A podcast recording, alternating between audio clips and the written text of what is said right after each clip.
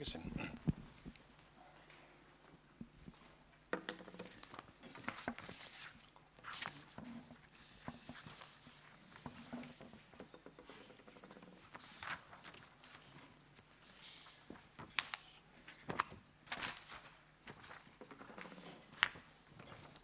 Ja, schönen guten Morgen. Also für die Predigt heute habe ich aus dem Text aus dem Alten Testament, aus der Bibel ausgewählt. Ähm, da geht es um die Geschichte, ähm, wo Elisa seinem Knecht diese feurigen Wagen am Himmel zeigt. Und diese Geschichte, die steht im zweiten Buch Könige. Es ist im Kapitel 6, die Verse 8 bis 23. Wer will, kann es mitlesen. Und wer eine Bibel dabei hat. Ich lese einfach mal vor. Und der König von Aram führte Krieg gegen Israel. Und er beriet sich mit seinen Knechten und sagte, an dem und dem Ort soll mein Lager sein. Da sandte der Mann Gottes zum König von Israel und ließ ihm sagen, hüte dich, an diesem Ort vorbeizuziehen. Denn dort kommen die Aramäer herab. Und der König von Israel sandte hin an den Ort, den der Mann Gottes ihm gesagt und vor dem er ihn gewarnt hatte, und war dort auf der Hut. Das geschah nicht nur einmal und nicht nur zweimal. Da wurde das Herz des Königs von Aram über diese Sache sehr beunruhigt, und er rief seine Knechte und sagte zu ihnen, Könnt ihr mir nicht mitteilen, wer von den unseren zum König von Israel hält? Da sagte einer von seinen Knechten, Nein, mein Herr und König, aber der Prophet Elisa, der in Israel ist, teilt dem König von Israel die Worte mit, die du in deinem Schlafzimmer redest. Da sagte er, geht hin und seht, wo er ist. Ich werde hinsenden und ihn holen. Und es wurde ihm berichtet, siehe, er ist in Dothan. Da sandte er die Pferde und Kriegswagen dorthin und ein starkes Heer. Und sie kamen bei Nacht und umringten die Stadt. Und als der Diener des Mannes früh aufstand und hinausging, siehe, da umringte ein Heer die Stadt und Pferde und Kriegswagen. Und sein Diener sagte zu ihm, Ach, mein Herr, was sollen wir tun? Er aber sagte, Fürchte dich nicht, denn zahlreicher sind die, die bei uns sind, als die, die bei ihnen sind. Und Elisa betete und sagte, Herr, öffne doch seine Augen, dass er sieht. Da öffnete der Herr die Augen des Dieners, und er sah. Und siehe, der Berg war voll von feurigen Pfeilen und Kriegswagen um Elisa herum. Und sie kamen zu ihm herab. Und Elisa betete zu dem Herrn und sagte, Schlag doch diese Kriegsschar mit Blindheit. Da schlug er sie mit Blindheit nach dem Wort des Elisa. Und Elisa sagte zu ihnen, Dies ist nicht der Weg und dies ist nicht die Stadt. Folgt mir, ich will euch zu dem Mann führen, den ihr sucht. Und er führte sie nach Samaria. Und es geschah, als sie nach Samaria gekommen waren, da sagte Elisa, Herr, öffne die Augen dieser Männer, dass sie sehen. Da öffnete der Herr ihre Augen, und sie sahen. Und siehe, sie waren mitten in Samaria. Und der König von Israel sagte zu Elisa, als er sie sah, soll ich losschlagen? Soll ich losschlagen, mein Vater? Er aber sagte, du sollst nicht schlagen. Würdest du etwa die erschlagen, die du mit deinem Schwert und mit deinem Bogen gefangen genommen hast? Setze ihnen Brot und Wasser vor, dass sie essen und trinken und dann zu ihrem Herrn ziehen. Und er richtete ein großes Festmahl für sie aus, und sie aßen und tranken. Dann entließ er sie, und sie zogen zu ihrem Herrn, und die Streifscharen Arams kamen fortan nicht mehr in das Land Israel. Soweit die Geschichte. Also Aram, das ist ähm, heute Syrien und dieser König von Syrien äh, hat dann eben mit seinem Heer versucht, irgendwo so die israelische Armee der aufzulauern, hat einen Hinterhalt gelegt. Das hat er nicht nur einmal versucht, sondern mehrmals. Und der Elisa, der Prophet im Lande Israel, hat das immer offenbart bekommen, wo eben dieser syrische Feind äh, lagert und hat zum König geschickt, um ihn zu warnen, dass er mit seiner Armee dort nicht hinzieht, nicht vor, äh, vorbeikommt. Und ähm, auf die Art und Weise hat dann dieser syrische König es nie geschafft, die israelische Armee zu stellen. Und das äh, hat den König dann gefuchst und er hat dann mal nachgehört bei seinen Leuten und gefragt, ey, wer von uns ist eigentlich hier so ein Verräter, dass er dem israelischen König immer verrät, wo wir unser Lager da aufgebaut haben. Und da haben die ihm gesagt, eigentlich gibt es hier keinen Verräter, aber dieser Prophet, dieser Elisa, der in Israel lebt, der erzählt dem König immer, was du in deinem Schlafzimmer so, also im Geheimkammer dann sagst. Und äh, daraufhin äh, ist dann keine Möglichkeit, dass wir die Leute treffen. Dann sagt der König, ja, das geht ja wohl nicht so. Ähm, wir müssen aufspüren, wo der ist und äh, müssen den unschädlich machen, müssen den äh, sozusagen uns schnappen. Und haben sie herausgefunden, er ist in Dothan und prompt schickt dann dieser syrische König äh, ein ziemlich großes Heer dahin, ein starkes Heer heißt es hier. Und sie kamen dann bei Nacht in diese Stadt Dothan äh, und haben die schon mal umringt, um dann am nächsten Morgen dann den Elisa sich zu schnappen. Und nächsten Morgen dann, der Diener ist dann relativ früh auf, muss vielleicht mal raus aufs Klo und äh, kommt dann da so aus dem Haus raus und sieht, boah, da ist ja jetzt richtig ein Heer, da hat die ganze Stadt umlagert und er sieht das und dreht dann postwendend zurück. Äh, ganz entsetzt und aufgeregt fragt er dann seinen Herrn, den Propheten, ach mein Herr, was sollen wir tun? Und der Elisa ist davon jetzt nicht sehr gerührt. Der sagt einfach, ähm, entspann dich mal, äh, reg dich nicht so auf, denn mehr sind die bei uns als die, äh, die bei ihnen sind. Also wir haben ein Heer in der Hinterhand, das ist stärker. Und dann bittet Elisa, dass er das auch sieht. Und dann werden ihm die Augen geöffnet und er sieht dann diese feurigen Wagen. Da habe ich ein Bild hier mitgebracht. Ist das schon ja, aktiv? Genau. So, das ist so ein Bild von diesen feurigen Pferden und feurigen Wagen. Und ähm, das sieht dann der Knecht von Elisa, nachdem der gebetet hat, Herr, öffne ihm die Augen. Und dann sieht er da diese Streitmächte und die Heere Gottes am Himmel, auf dem Berg. Und der Knecht sieht das. Und dann kommen aber auch schon dieses Heer auf sie zu, ja, von dem syrischen König.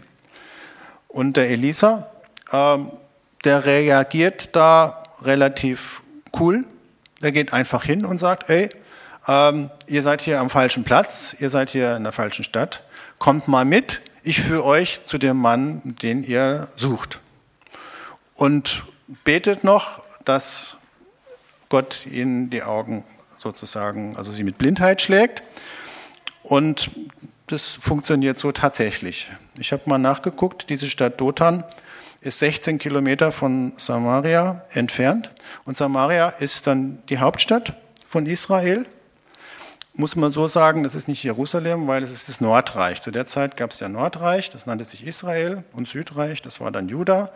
Juda, Hauptstadt Jerusalem, und oben im Norden Nordreich Israel mit Hauptstadt Samaria. Da war auch der König, und da hat der Elisa dann die Armee des syrischen Königs hingeführt. Und dann kommt der König und sagt, ey, super, wir haben die, was soll ich machen? Äh, sollen wir sie jetzt alle den Kopf kürzer machen? Und dann meint er, nee, gib ihnen was zu essen und was zu trinken, äh, erweise ihnen Gastfreundschaft und dann machen wir ein Festmahl und dann schicken wir sie nach Hause. Gesagt, getan. Das ist so eine richtig tolle Geschichte mit einem Happy End zum Schluss des Festmahls. Hat mich fast so an Asterix und Obelix erinnert. Und die gute Nachricht dann, die Streifscharen Arams kamen fortan nicht mehr in das Land Israel. Also eigentlich eine schöne Geschichte. Können wir auch im Kindergottesdienst gut erzählen, keiner stirbt. Ich würde jetzt da nicht weiterlesen. Äh, in demselben Kapitel werden anschließend noch Kinder gekocht und verspeist. Also das müsste man dann im Kindergottesdienst eher auslassen. Aber die Geschichte, die liest sich richtig gut. Und ähm, ich wollte einfach mal gucken, was dieser Elisa hier so für ein Mann ist. Und das Erste, was ich sehe, ist, dass er so eine Offenbarung bekommt und nicht nur einmal, sondern dass er regelmäßig irgendwie von Gott die Dinge gezeigt bekommt. Und das finde ich schon echt bemerkenswert, wie der Feind des Landes sozusagen, äh, wo der sich versteckt, wo der im Hinterhalt lauert, dachte ich, ähm, das könnten wir eigentlich auch brauchen. Also bei mir ist es nicht so, dass ich ständig diese Offenbarung von Gott habe.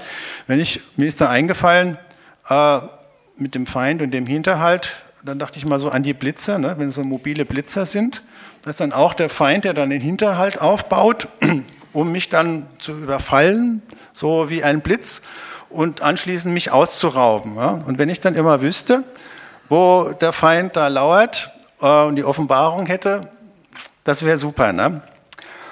Aber ich denke jetzt, dass der Sinn von dieser Geschichte nicht der ist, ähm, dass wir jetzt von Gott immer wieder uns zeigen lassen, wo die Blitzer sind, weil da hätten wir ja auch eine andere Möglichkeit, dem zu begegnen, wir müssen ja nur ordentlich fahren, sondern der, der Sinn von dieser Geschichte ist äh, hauptsächlich, denke ich mal, ein anderer. Ich habe jetzt schon hier die Überschrift hin, mach die Augen auf. Hier geht es ums Sehen und ähm, denke, der Grund, warum diese Geschichte hier in der Bibel gelandet ist, ist, dass uns Gott uns irgendwie was mitteilen möchte über das Sehen. Und ähm, die Perspektive, die man hat und das, was man sieht, ist eben ganz entscheidend, auch für den Ausgang der Geschichte hier. Da haben wir dann im Vers 15, als der Diener morgens aufstand und hinausging, siehe, da umringte ein Heer die Stadt. Also da haben wir dieses Wort siehe. Und ähm, im nächsten Satz haben wir dann, äh, fürchte dich nicht. Ich habe mal nachgeguckt in der Bibel, wie oft kommt denn dieses Wort siehe da drin vor, im Alten und im Neuen Testament zusammen. Und fürchte dich nicht, habe ich schon mal gehört, es kommt 366 Mal vor. Das habt ihr bestimmt auch schon gehört, für jeden Tag im Jahr einmal.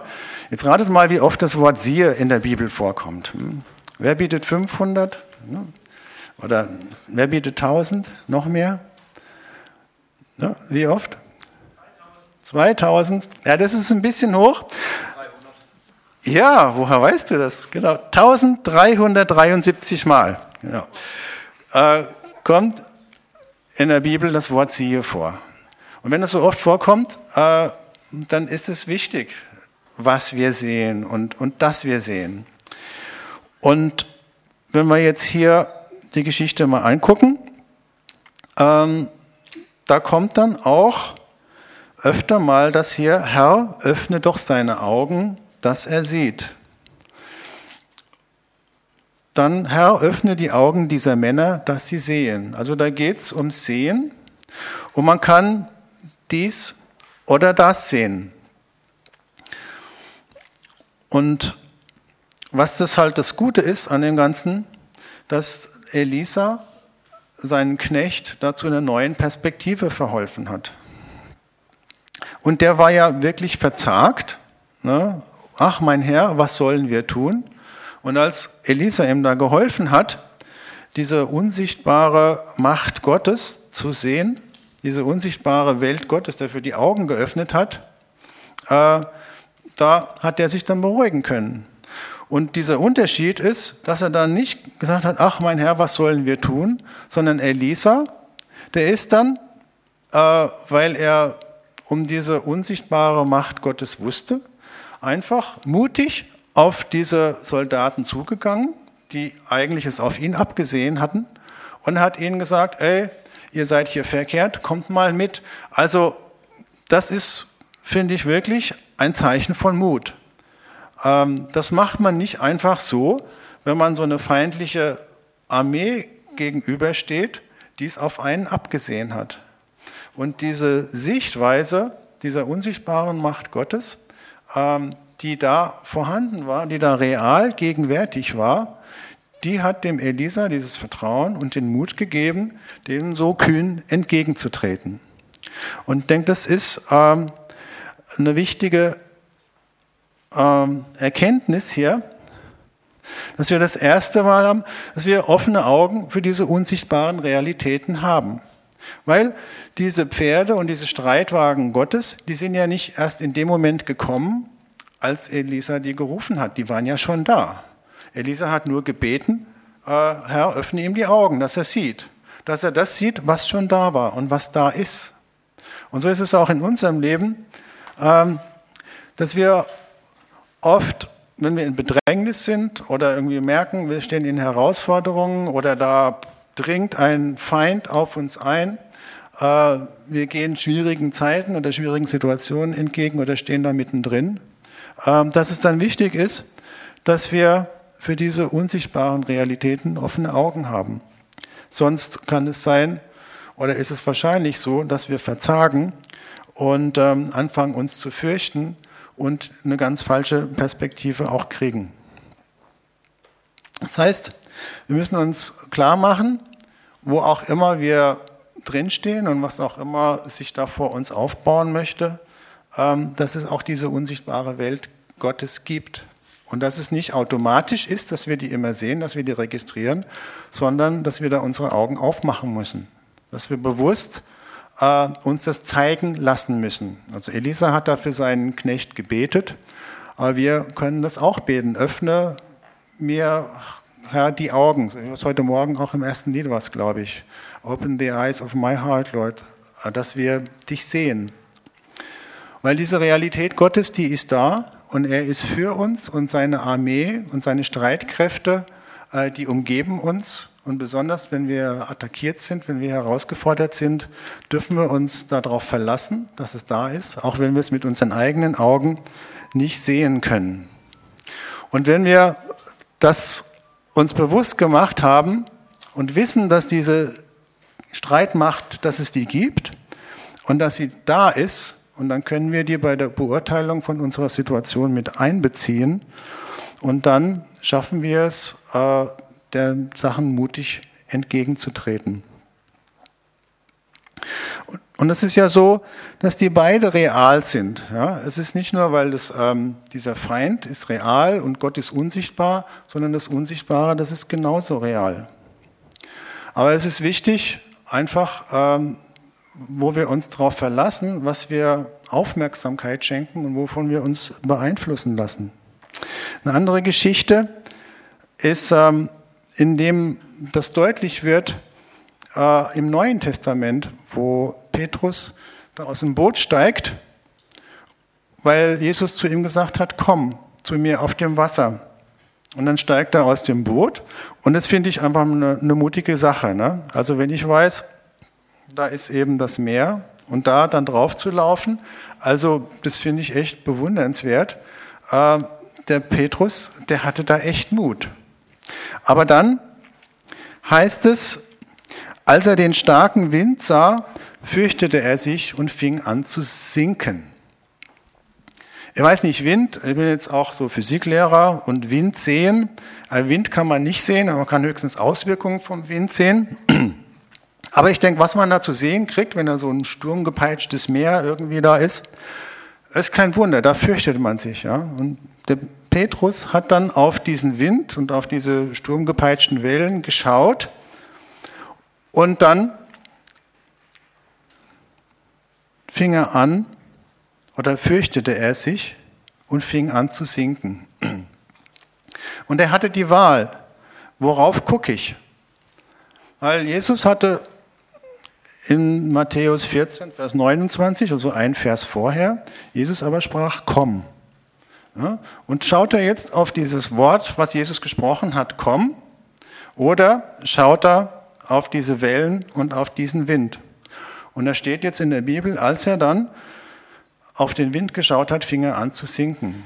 Und so ist es, dass es ähm, wichtig ist, dass wir nicht nur uns klar machen, da gibt es diese unsichtbare Welt und die ist da, das ist eine Realität, sondern die Frage ist auch, wo guckst du hin? Guckst du auf die Wellen, die da tosen und der Sturm, der da peitscht, oder guckst du praktisch auf diese Worte von Jesus, äh, wo er gesagt hat, komm und vertraust ihm und gehst da vorwärts. Also, wo guckst du hin? Die richtigen Realitäten, denen unsere Aufmerksamkeit widmen. Der Diener von Elisa hat genauso die Wahl gehabt. Gucke ich auf dieses feindliche Heer und all diese Säbel und Lanzen oder Bögen, was immer da ist? Oder gucke ich auf diese Herrscharen Gottes äh, und verlasse mich darauf, dass die in der Überzahl ist und dass da eine größere Macht und eine größere Autorität dahinter steht. Die Frage ist, wo guckst du hin? Auf welche Realitäten verlassen wir uns? Und es ist ja so, dass es diesen Feind auch gibt und den Teufel und er versucht uns immer in seine Perspektive, in seine Sichtweise da reinzuführen, in seine Sicht der Dinge und seine Perspektive aufzudrücken. Und das Resultat, wenn wir ihm da auf den Leim geben, ist, dass wir uns fürchten, dass wir Angst haben, dass wir sinken oder dass wir versagen. Das ist seine Absicht. Und wenn es ihm gelingt, und dann hat er sein Ziel erreicht. Wir sind irgendwo in der Ecke gedrängt, haben den Blick auf die falschen Sachen gerichtet und ähm, fühlen uns ängstlich und kommen da nicht mehr raus. Und das kann sein, dass es sogar über einen längeren Zeitraum geht, dass er uns da richtig festsetzt, der Feind, und wir irgendwo in dieser falschen Sichtweise drinstecken, vielleicht sogar unser ganzes Leben lang. Da gibt es verschiedene Möglichkeiten dann, äh, wie das aussieht, wenn jetzt jemand zum Beispiel Beispiel Schwierigkeiten hat in der Ehe und man versucht es mit dem Partner und es gibt immer wieder Schwierigkeiten und es klappt nicht und so Stück für Stück zieht man sich dann zurück und man steckt dann irgendwo fest, bis man zu dem Schluss kommt, ach, das hat keinen Zweck mehr mit uns. Ähm, das ist vorbei.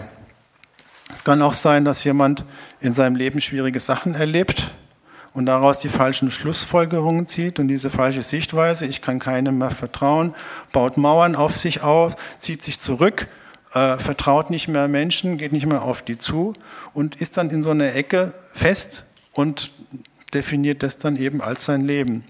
Und wenn sowas passiert in dem Leben von Menschen, das ist echt schade und das ist tragisch. Und manchmal kommt es vor, dass wir in so eine Situation kommen und da gar nicht mehr rauskommen. Und da ist es wichtig, wenn wir Brüdern und Schwestern im Glauben haben, äh, die uns da helfen, einfach aus dieser Ecke wieder rauszukommen und die richtige Perspektive oder die richtige Sichtweise wieder einzunehmen. Manchmal schaffen wir das nicht aus eigener Kraft, weil wir da nur noch so gepolt sind. Und da ist gut, wenn man in den Hauskreis geht oder wenn man irgendwo einen Gebetspartner hat oder christliche Gemeinschaft, wo man Hilfe bekommt, auch wieder einen Schritt zurück und eine objektive oder auch die Sichtweise Gottes wieder neu einzunehmen. Und manchmal ist es auch gut, ähm, dass man in Seelsorge geht, um dort so Stück für Stück einfach seine Sachen auch wieder zu sortieren und so äh, schrittweise zu lernen, einfach wieder eine gute Perspektive auch für sein eigenes Leben oder für seine eigene Lebensgeschichte anzunehmen. Also das kann ich nur sehr ähm, empfehlen, weil der Feind, der versucht halt, uns immer in diese Sicht zu drängen, wo wir dann letztlich mit Angst und ähm, Verzagtheit und vielleicht sogar auch Depression dann landen. So, da habe ich noch eine Geschichte aus der Bibel, wie das so ist, wenn man ähm, in dieser falschen Sichtweise landet. Das ist ein bisschen vorher, geht es nicht um Elisa, sondern um Elia. Und ihr wisst alle, dass der eine grandiose Vorstellung geliefert hat, als er da gegen diese Baalspriester aufgetreten ist und den Altar Gottes mit dem Wasser und dann äh, überflutet und trotzdem noch in Brand gesetzt hat. Also das ist nicht er, sondern Gott hat das gemacht. Aber das war ein Wahnsinns Glaubensschritt und ein großes Zeichen und Zeugnis für die Macht des Gottes Israels. Aber er selber fand sich dann später in der Höhle da am Bach und war dann eben in einer ganz anderen Verfassung. Und ich habe jetzt hier die Bibelstelle da, äh, wo Gott ihm dann begegnet und ihn fragt, hey Elia, was willst du hier? Und dann sagte er, Herr, ich habe mich leidenschaftlich für dich, den Gott Israels und der ganzen Welt eingesetzt, denn die Leute von Israel haben den Bund gebrochen, den du mit ihnen geschlossen hast. Sie haben deine Altäre niedergerissen und deine Propheten umgebracht. Ich allein bin übrig geblieben und nun wollen sie auch mich noch töten. Also da ist nichts mehr zu spüren äh, ja, von diesem Mut, von dieser Kühnheit, äh, diesen feindlichen Propheten und äh, Götzendienern entgegenzutreten, sondern da ist nur noch ähm, Resignation, Depression und Hoffnungslosigkeit. Und in so einer Situation ähm, war Elia da und Gott hat ihm begegnet und hat ihm dann einfach einen neuen Auftrag gegeben und es ging wieder weiter. Aber das ist einfach auch äh, mal ein Beispiel, wie man da in so eine Ecke auch landen kann. Und das passiert uns allen immer mal wieder. Aber da ist auch eine Möglichkeit, umzukehren und dann nichts wie raus aus so einer Haltung. Und da ist es einfach auch gut, wenn man dann den Blick wieder in die richtige Richtung und auf die richtigen Dinge lenkt. Bei mir war das auch äh, letztes Jahr so eine Situation. Ich bin ja äh, seit einiger Zeit Lehrer an der Schule, jetzt seit ein paar Jahren, noch nicht so furchtbar lange. Das ist ein relativ neuer Beruf für mich. Bin auch ein Fremd, also Quereinsteiger nennt man das. Ich habe jetzt also keine Lehrerstudium oder Lehrerausbildung gemacht. Und bin einfach so als Naturwissenschaftler da gelandet. Und da war die Frage, ob ich an der Schule weiter beschäftigt werden kann oder ob die jemanden anders finden. Und die Schule hat einerseits die Auflage, dass nur ähm, so ein Drittel maximal so Quereinsteiger beschäftigt werden darf und zwei Drittel müssen wirklich so zweites Staatsexamen und so haben. Hatte ich nicht. Und da war es dann immer so ein bisschen fraglich, ja, kann ich da weiter tätig sein an der Schule? Kann ich das nicht? Und ähm, wusste dann auch, wenn dann irgend so ein ausgebildeter Lehrer irgendwie sich bewirbt in meinen Fächern Naturwissenschaften und dann war es das für mich. Ne? Und dann habe ich dann auch gehört, okay, da ist dann einer, der kommt zum Vorstellungsgespräch und ähm, da habe ich dann auch gedacht, wow, was sind jetzt hier die Umstände und so, die neben dem bestimmt und dann bin ich weg vom Fenster und dann habe ich schon überlegt, ja, soll ich dann jetzt bei DPD Pakete ausfahren oder was mache ich jetzt? und äh, ja, da gingen diese Sachen auch äh, da mit mir durch. Also so, und ich habe dann wirklich auch da das gelernt oder Gott hat mir das gezeigt. Äh, da gibt's, das ist eine Frage der Perspektive und dass ich ihm vertrauen kann, dass ich ihm glauben kann. Und da war auch im Hauskreis, wo ich dann auch sozusagen Unterstützung von Brüdern und Schwestern hatte. Und es war eine tolle Sache. Und das End vom Lied war, der erschien gar nicht zum Bewerbungsgespräch und ich bin heute immer noch an der Schule beschäftigt. Das war so ein Beispiel, wie man da eben sich so äh, auf Abwege führen kann, äh, für, geführt werden kann, wenn man da nicht guckt, äh, wo man seine Aufmerksamkeit hinguckt und ähm, wo man da jetzt Glauben schenkt. Ne? Und man die auf die äußeren Umstände guckt oder eben auf die Realitäten Gottes. Und manchmal heißt es ja, ähm, man soll nicht auf die Umstände schauen, äh, aber das finde ich falsch. Es ist nur die Frage, auf welche Umstände man schaut, weil es sind ja beides Umstände. Ne? Also diese syrische Armee sind Umstände, ja, dass die eben da sind, aber die Armee Gottes, das sind auch Umstände. Das sind nicht weniger gewichtige Umstände. Und ist die Frage nicht, ob wir auf die Umstände schauen oder nicht, sondern auf welche Umstände wir schauen, auf die richtigen Umstände eben ähm, zu gucken. Gut. Ähm, ja, und da geht es dann eben darum, aus der Perspektive Gottes sehen zu lernen. Ich habe jetzt noch eine Ergänzung, die jetzt nicht direkt hier aus dem Bibeltext kommt.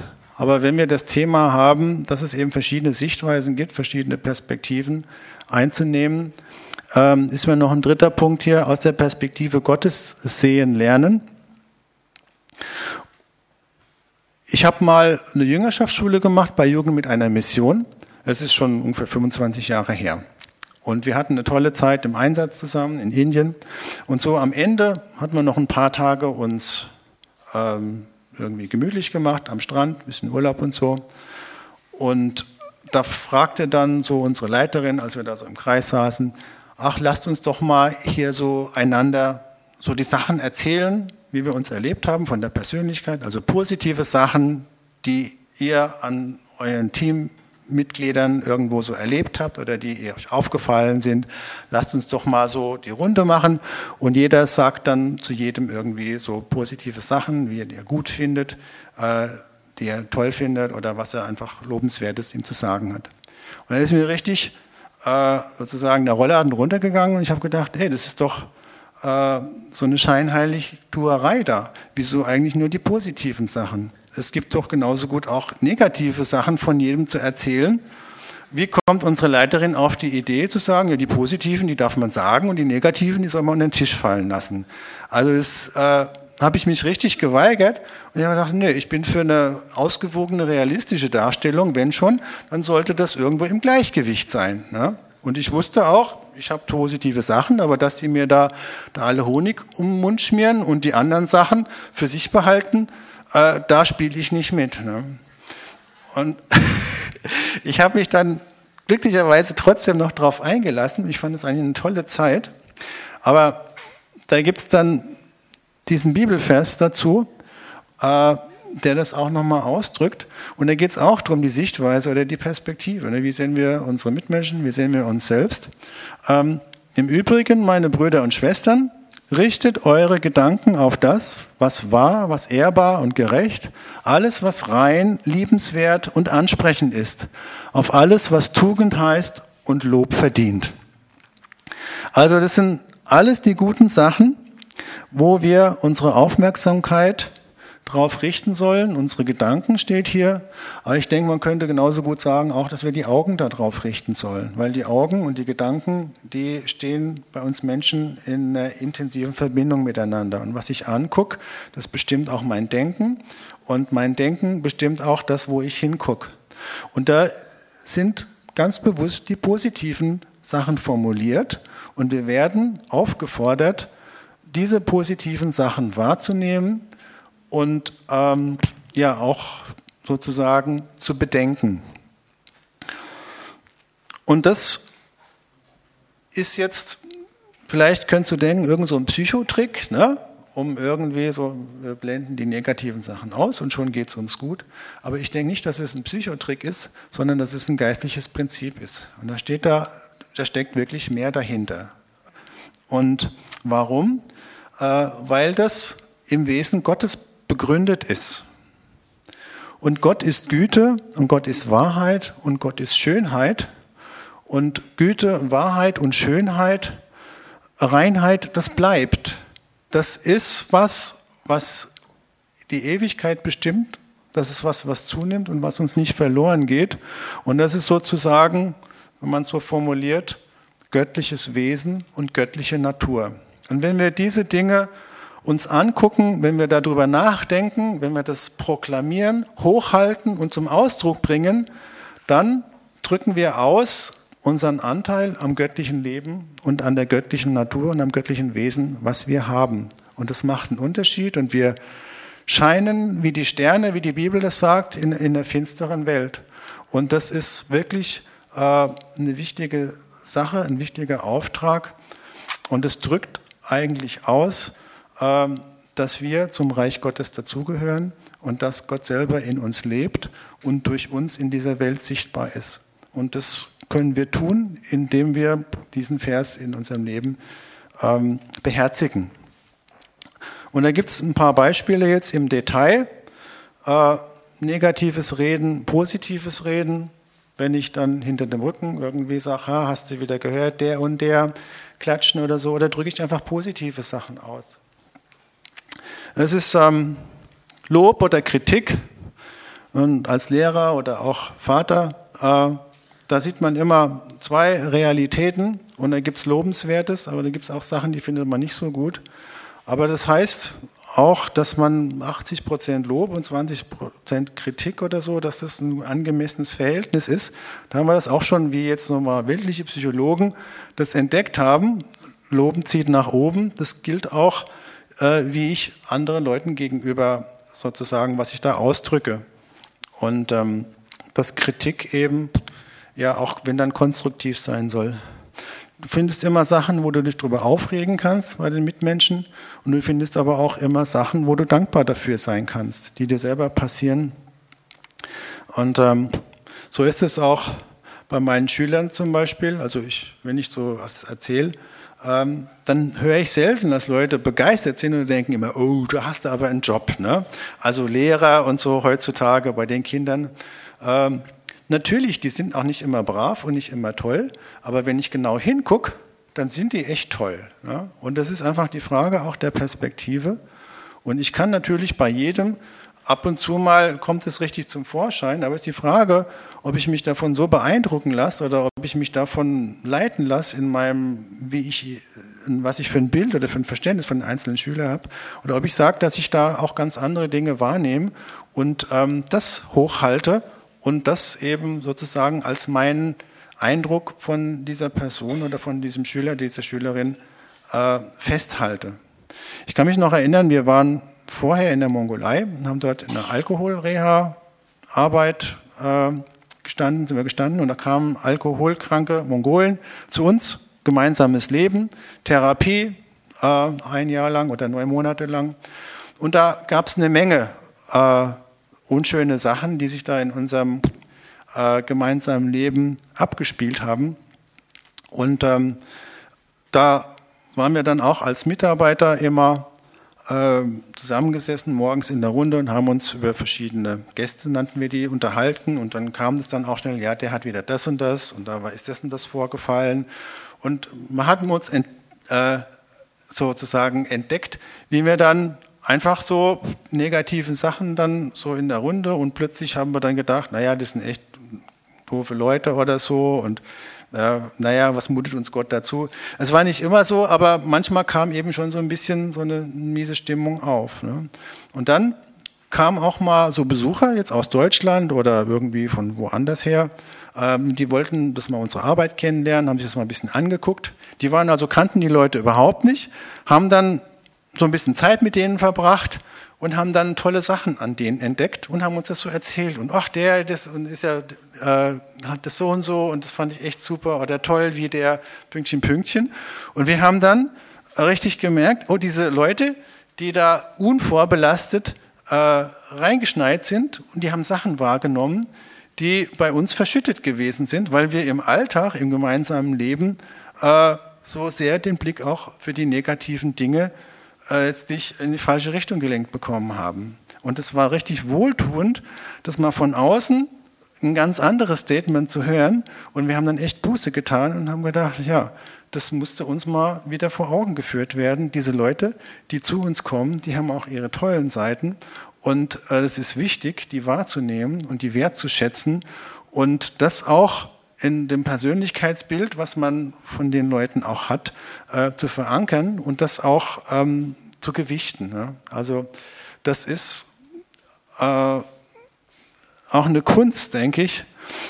Aber das ist ähm, auch eine Kunst, die, die Gott ganz besonders gut beherrscht, weil wenn er an dich denkt oder an mich und uns anguckt, und da gibt es auch Sachen, die toll sind, und da gibt es auch Sachen, die nicht so toll sind. Und ähm, die Augen, mit denen Gott uns sieht, es ist voller Liebe. Und ähm, heute Morgen haben wir es gehört, der ist total verliebt in mich und in dich. Äh, ich frage mich, wie schafft es Gott? Ne? Oder dass er so total verliebt ist in mich und in dich, obwohl da einfach auch Sachen sind, die sind nicht so toll. Also er schafft es auch, da so selektive Wahrnehmung oder so. Ich frage mich, wie er das macht, aber ich wünsche mir das mehr, auch äh, anderen Leuten äh, und auch mir selber mit den Augen Gottes zu sehen und diese positiven Dinge äh, mehr zu wertzuschätzen und mehr auch zu gewichten. Und ich denke, äh, dass das ganz andere Dimension auch des Umgangs miteinander wäre. Und ähm, ja, ich wünsche mir auch, dass wir da mehr kommen, uns selbst und unsere Mitmenschen aus der Perspektive Gottes zu sehen. So, jetzt muss ich mal gucken, wo waren wir jetzt hier gerade? Ja. Aus der Perspektive Gottes sehen, lernen. Also ich habe da Lernen, habe ich unterstrichen, weil das ist ein Lernprozess. Das ist uns nicht in die Wiege gegeben. Das ist auch nicht was, was uns in der Gesellschaft vorgelebt wird. Da geht es eher andersrum, sondern wir müssen das bewusst und aktiv machen. Ein Grund und ein Fundament dafür habe ich gerade eben geliefert. Aber ich finde es gut, wenn wir uns aufmachen können oder entscheiden würden und sagen, okay, ich möchte das aus der Perspektive Gottes sehen, äh, meine Umstände, die Herausforderungen, meine Mitmenschen. Und ähm, ich denke, dann wird äh, so nach und nach einfach auch dann die richtige Sichtweise in unserem Leben mehr Raum und mehr Gestalt annehmen. Und das wird sich Dinge verändern. Ich habe jetzt noch ähm, zum Schluss mal gedacht, eine Perspektive Gottes ist ja auch eine biblische Perspektive. Und wenn wir